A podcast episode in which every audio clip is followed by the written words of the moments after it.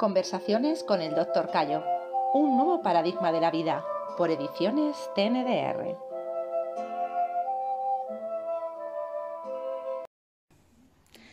Martín, te he interrumpido cuando nos empezabas a contar algo sobre la biblioteca hacia los 16 años.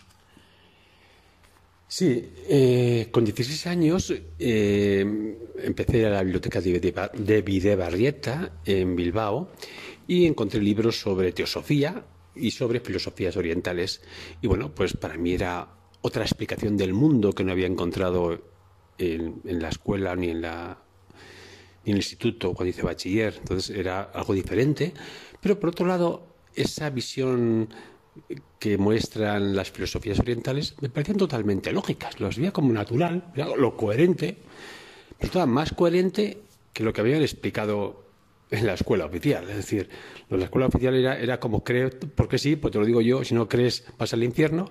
Aquí había explicaciones, una lógica, por lo menos una interrelación y me parecían además, las veía como muy lógicas. Para mí, toda la filosofía oriental, según la iba leyendo, pues la integraba. Era casi una forma como si ya lo, hubiera conocido todo ese mundo, ¿no? Entonces me fue muy, fácil. Y ahí, pues eso, me, absorbí en todos los mundos de la teosofía. También leí algo sobre, bueno, Rosacruces, todo este tipo, un poco de grupos diferentes.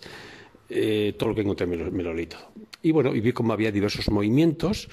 Eh, digamos, eh, eh, filosóficos que daban otra explicación de las cosas. Y bueno, pues eso a mí me enriquecía, me quería ver otras posibilidades. Y eso fue un poquito lo que sucedió sobre esta fecha de 16 años. Supongo que eso también, con 16 años, eh, que estás en plena adolescencia, contribuye a que de alguna manera la mente se abra, el conocer, el no ir como borregos por un sendero marcado, sino buscar otras explicaciones. Sí, sí, yo siempre he sentido un afán por conocer todo tipo de explicaciones, pero de cualquier cultura, de cualquier visión, e incluso conocer las diversas religiones, los diversos principios filosóficos. Tengo siempre un afán por ello, una, necesidad de verlos. y lo curioso además era que, siempre que veía, pues veía su lógica, veía su, sus motivaciones. Claro, a veces me encontraba con otra teoría que también le había su lógica, pero que era contraria. Y eso decía, bueno, pues a ver qué pasa aquí, a ver qué pasa aquí. Y eso me llevó a, una casi, casi, bueno, una, no una ansiedad, porque no es una ansiedad, pero es una necesidad continua de conocer todo tipo de técnicas, todo tipo de maestros, todo tipo de libros diferentes sobre visiones diferentes. Y como ya he comentado, he estudiado prácticamente de todo. Es decir, he estudiado, por supuesto, medicina, he estudiado herbología, alimentación, eh, digamos, todas las técnicas, reflexología, auriculomedicina, iridología, bueno, todas las técnicas, digamos, alternativas, pero incluso necesitaba más, necesitaba saber qué pensaban las, digamos, esas, esas técnicas un poco al margen, como puede ser la astrología, como puede ser eh, las líneas de la mano. He estudiado líneas de la mano, he estudiado astrología, he estado haciendo cartas astrales y entendiendo la estructura psíquica de la astrología que no deja de ser muy buena en cuanto a estructura psíquica, en cuanto al valor de las casas, el valor de los planetas.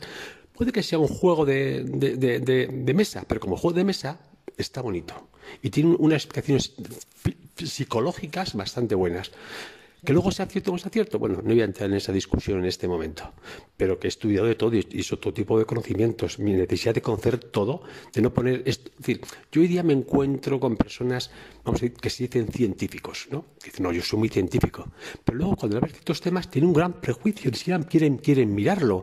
Un científico no puede tener prejuicio ante nada a un científico de astrología, no, son tonterías. Yo le pregunto, ¿tú has estudiado astrología? ¿Has comprobado si es una tontería? No, no, pero es que es una tontería, porque es que es una tontería.